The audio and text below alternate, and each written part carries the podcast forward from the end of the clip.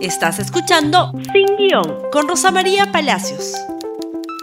Muy buenos días y buen inicio de semana. Empezamos nuevamente este programa de Sin Guión y comenzamos esta semana hablando de un tema que no es fácil de explicar, pero que vale la pena explicar a raíz de la denuncia que salió publicada en el comercio contra la congresista Sigrid Bazán.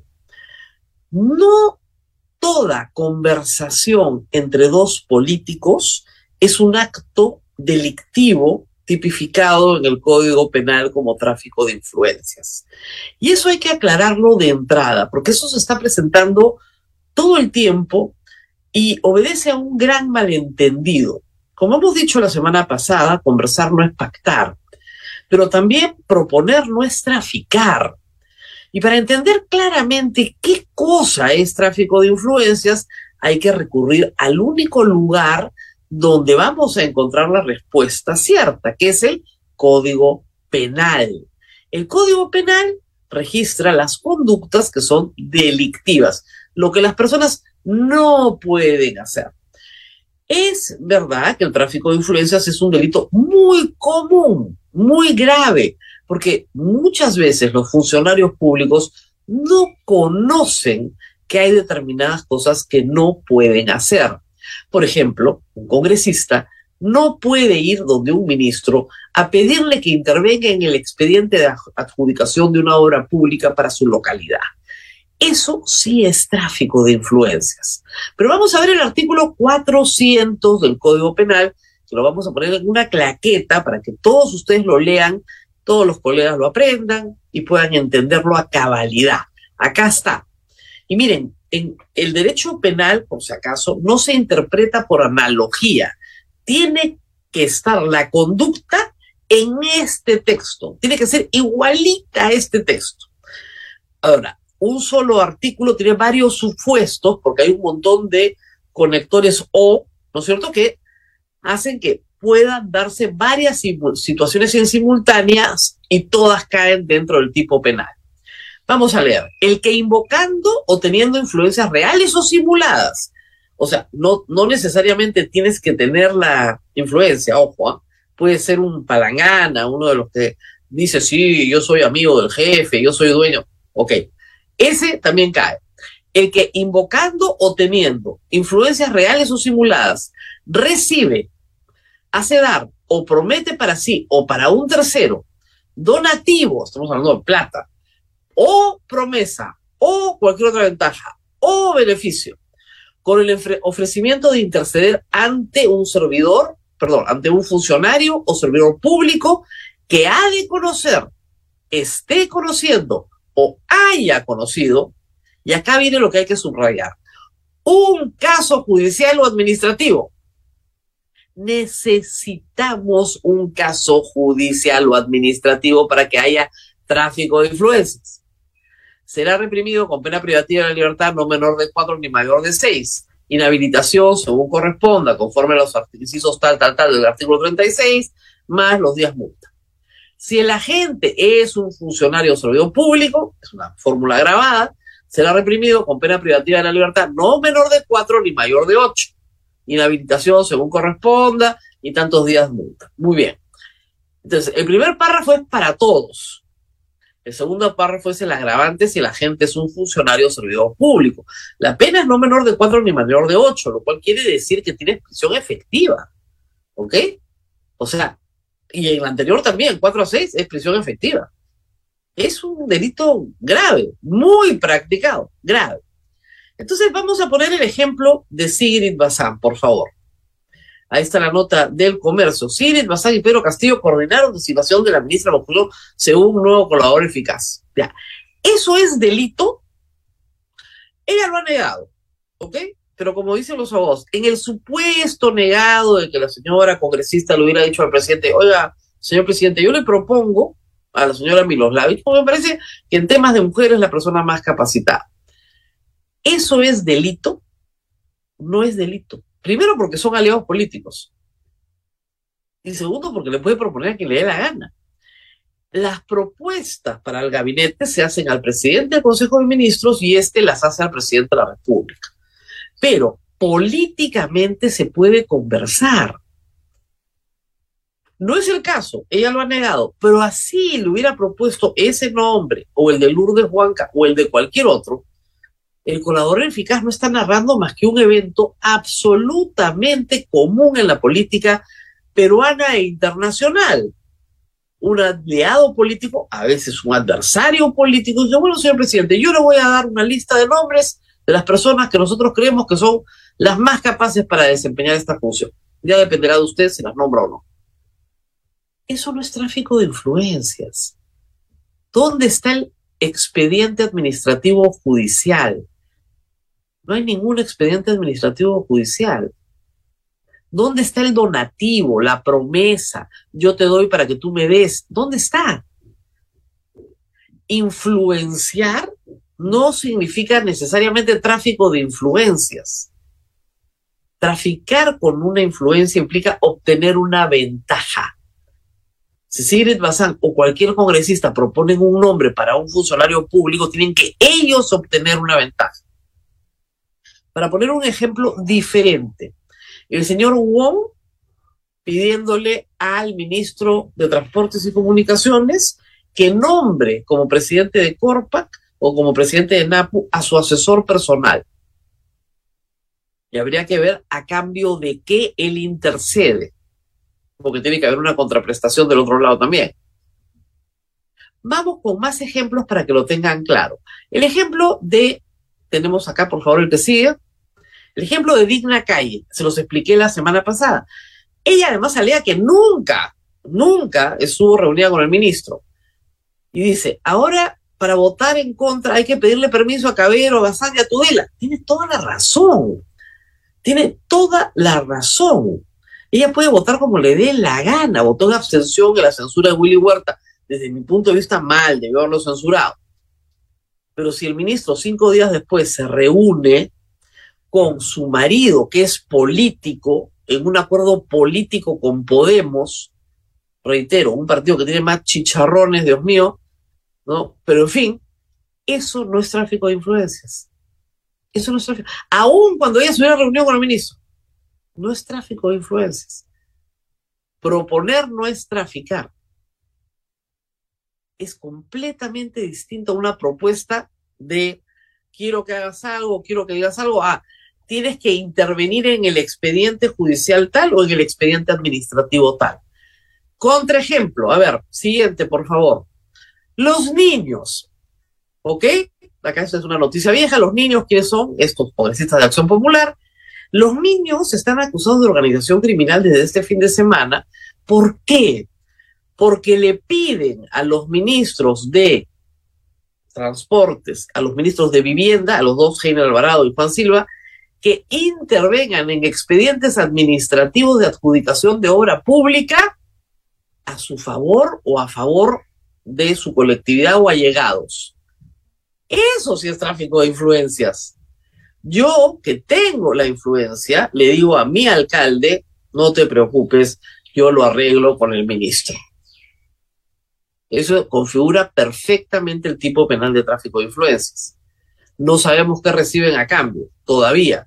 Eso es parte de la investigación que tiene que continuar en la fiscalía. Pero se interesan por expedientes administrativos en trámite para que giren en torno a la promesa que ellos le hacen a un alcalde o a un tercero. Eso es motivo de investigación en este momento. Y creo que tenemos un ejemplo más para que quede claro, o ya no tenemos más, no, ya no tenemos más, pero quería mencionar el tema de Zarratea. No sabemos qué ha pasado en las reuniones porque no están grabadas, pero los testigos dicen que efectivamente se involucró a personas para que éstas recibieran obras expedientes administrativos, obras a su favor.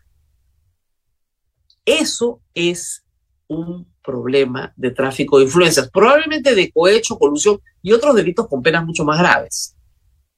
Pero ahí sí, yo me valgo de mi posición, de mis influencias reales, para actuar sobre el funcionario que tiene que dar el permiso, la licencia, la autorización, la buena pro, lo que fuera, en un expediente en el que yo voy a beneficiarme, yo o un tercero. Eso es tráfico de influencias. Entonces, tengamos cuidado en cómo utilizamos los términos, porque no podemos judicializar la política ni politizar la justicia. Pero hablando de este tema, vamos a regresar sobre lo que está pasando también en la judicialización de la política. Siempre tenemos que tener mucho cuidado cuando se trata de politizar la justicia. La ofensiva que está realizando el presidente de la República en su defensa está generando ese problema. Pero felizmente el señor Javier León ha renunciado, ahí tenemos la noticia. El señor Javier León renuncia a la Procuraduría General tras críticas por su designación. Estuvo solo dos días ¿Por qué el presidente de la República nombra como Procurador General del Estado a una persona que ha estado suspendida por faltas éticas cuatro años por el Colegio de Abogados de Lima y que además tiene una investigación o estuvo involucrado en un proceso que lo vincula directamente con Fernando Ceballos, el ex propietario de Aerocontinente, ¿cierto? Que integró la lista del Kimping Act, donde los Estados Unidos señala a los más avesados narcotraficantes y lavadores de dinero en el mundo. Bueno, ese era el Procurador General del Estado. Renunció a los dos días. Ojalá que sus procesos concluyan también, por supuesto. Pero no puedes cometer un error de esa magnitud. Ni tampoco hacer esto. El presidente de la República le ha encargado a sus abogados denunciar a la señora Benavides. Patricia Benavides, los argumentos para denunciarla por organización criminal, obstrucción, encubrimiento, o sea, más delitos. Estos son los abogados del presidente que se han reunido muchas veces con él y ellos han denunciado a la fiscal Benavides a título individual, no como Pedro Castillo, obviamente, pero son ellos por encargo de Pedro Castillo. ¿Cuál es la acusación contra la señora fiscal de la Nación? Nunca hemos visto esto, ¿ah? que un presidente de la República acuse a la fiscal de la Nación que lo está investigando a él. En la vida lo hemos visto. Pero en fin, ese es el problema de politizar la justicia. La acusan por el caso de su hermana, básicamente, por haber dicho que sacó a la fiscal saber Revilla por baja productividad cuando era manifiestamente falso y sabemos que es falso. Eso lo ha explicado IDL Reporteros con toda tranquilidad. Y el caso de la hermana que tiene que ver con la liberación de la absolución, en realidad, por exceso de carcelería, sin pruebas, sin juicio, etcétera, de un famoso narcotraficante, alias El Huevo, creo que se llama, que termina cometiendo el mismo delito pocos años después en Brasil. Es decir, una liberación de un narco probado en otra jurisdicción, en el Brasil, pero probado. Ya, pero los pecados de los otros no, hacen, no hacen santo al presidente. Pues. Así la señora fiscal de la Nación hubiera sacado a la señora Revilla por un ánimo, animadversión personal, por un conflicto personal, por lo que fuera, eso no mejora a Pedro Castillo. Pues. Pedro Castillo sigue su curso va por cuerda separada. Ellos pueden hacerle lo que quieran a la fiscal e incluso sacarla de la fiscalía. Si es que logran, ante la Junta Nacional de Justicia, establecer que ha cometido una falta grave o ante el Congreso de la República. ¿Ok? A ver si reúnen los 66 votos. Lo dudo. Y pueden amenazarla con una resolución, con una acusación judicial. Pero les voy a contar algo a los que no son abogados. Entre abogados no nos asustamos con demandas, no nos da ningún miedo. O sea, estamos entrenados para hacer y recibir demandas. Así que no creo que asusten mucho a la señora fiscal de la Nación. Pero lo que es interesante de esta historia e importante para el país es que la fiscal de la Nación ha respondido ayer en un artículo de opinión, en una columna de opinión en el comercio. Y lo que ha dicho anuncia la presentación de la denuncia contra el presidente de la República por una cantidad enorme de delitos, son seis expedientes que están acumulando en este momento, ante el Congreso de la República. Vamos a ver dos párrafos. Primer párrafo, este es muy importante. Los países a nivel mundial buscan implementar mecanismos para prevenir, detectar y castigar la corrupción. Y este propósito ha sido plasmado en los textos constitucionales y las leyes así como los diversos compromisos internacionales vinculantes, subrayen vinculantes, como la Convención de las Naciones Unidas contra la Corrupción, entre otros, que nos exigen implementar una estrategia para luchar activamente contra la corrupción. Exigen.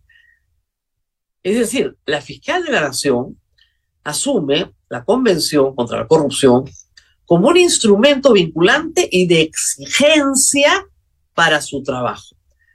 Esto es un artículo de opinión sobre la labor del Ministerio Público contra la corrupción, que sí puede estar lleno de generalidades. Pero este párrafo es central. Yo cuando lo leí ayer, todas las alarmas se prendieron. ¿Por qué? Hace semanas que yo les explico, cuando hemos tenido la oportunidad, que la Convención de Naciones Unidas contra la Corrupción establece en su artículo 30 que no pueden haber funcionarios públicos que gocen de impunidad por ninguna norma. ¿Ok? Ninguna norma puede conceder impunidad a nadie de acuerdo a esta convención. Para el juzgamiento de qué delitos de los que están en la convención. ¿Y qué delitos son estos? Lavado de activos, organización criminal, cohecho, colusión, tráfico de influencias. Exactamente los delitos por los cuales se está investigando Pedro Castillo. El hecho de que la fiscal de la Nación mencione esto en un artículo de opinión implica que ha recogido la tesis que han eh, trabajado en medios y directamente tanto el doctor Luciano López, que es constitucionalista, como el doctor Azabache, que es abogado penalista. Ambos sostienen que esa es la forma de levantar el impedimento del artículo 117 de la Constitución y que por tanto el presidente sí puede ser acusado por estos delitos porque el artículo 117 de la Constitución está abrogado de facto por la Convención de Naciones Unidas. Ahora, el Congreso tiene que hacer suya esa tesis. Yo tengo mis sospechas de que no la van a hacer suya. Entonces la Fiscalía podrá ir, espero que al Tribunal Constitucional, y plantear una contienda de competencia, si es que no hace suya esa tesis. Ahora, podría hacer suya la tesis y no tener los votos finalmente. ¿Para qué? Para suspender al presidente de la República. A esta hora se está discutiendo por fin en la subcomisión de acusaciones constitucionales la acusación constitucional contra Dina Boluarte, que busca qué? Inhabilitarlo. Si el presidente de la República es suspendido, más no vacado, más no vacado, su proceso tiene que concluir declarándolo inocente o culpable. Eso puede demorar muchos años. Mientras tanto, asume la presidencia el presidente del Congreso. Pero como no lo han vacado, sino suspendido, el Congreso queda en control del Poder Ejecutivo. ¿Por cuánto tiempo? Hasta que lo juzguen lo absuelvan o lo condenen. Una jugada que para los congresistas es espectacular porque se quedan, pero para la población es inaceptable políticamente porque lo que queremos es que se vayan todos. Esa es la situación a la que se enfrenta el país en estos días. Sospecho, viendo la conducta de pacto de facto entre Ejecutivo y Legislativo, que no van a haber los votos, tal vez ni siquiera para admitir ni admitir la acusación y tal vez ni siquiera para mandar a una suspensión al señor Pedro Castillo. Vamos a ver qué pasa. Todo depende de la interpretación del Congreso. Se nos ha acabado el tiempo, pero va a ser una semana interesante.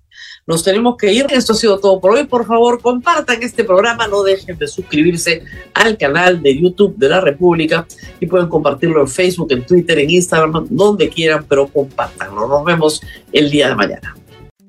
Gracias por escuchar Sin Guión con Rosa María Palacios. Suscríbete para que disfrutes más contenidos.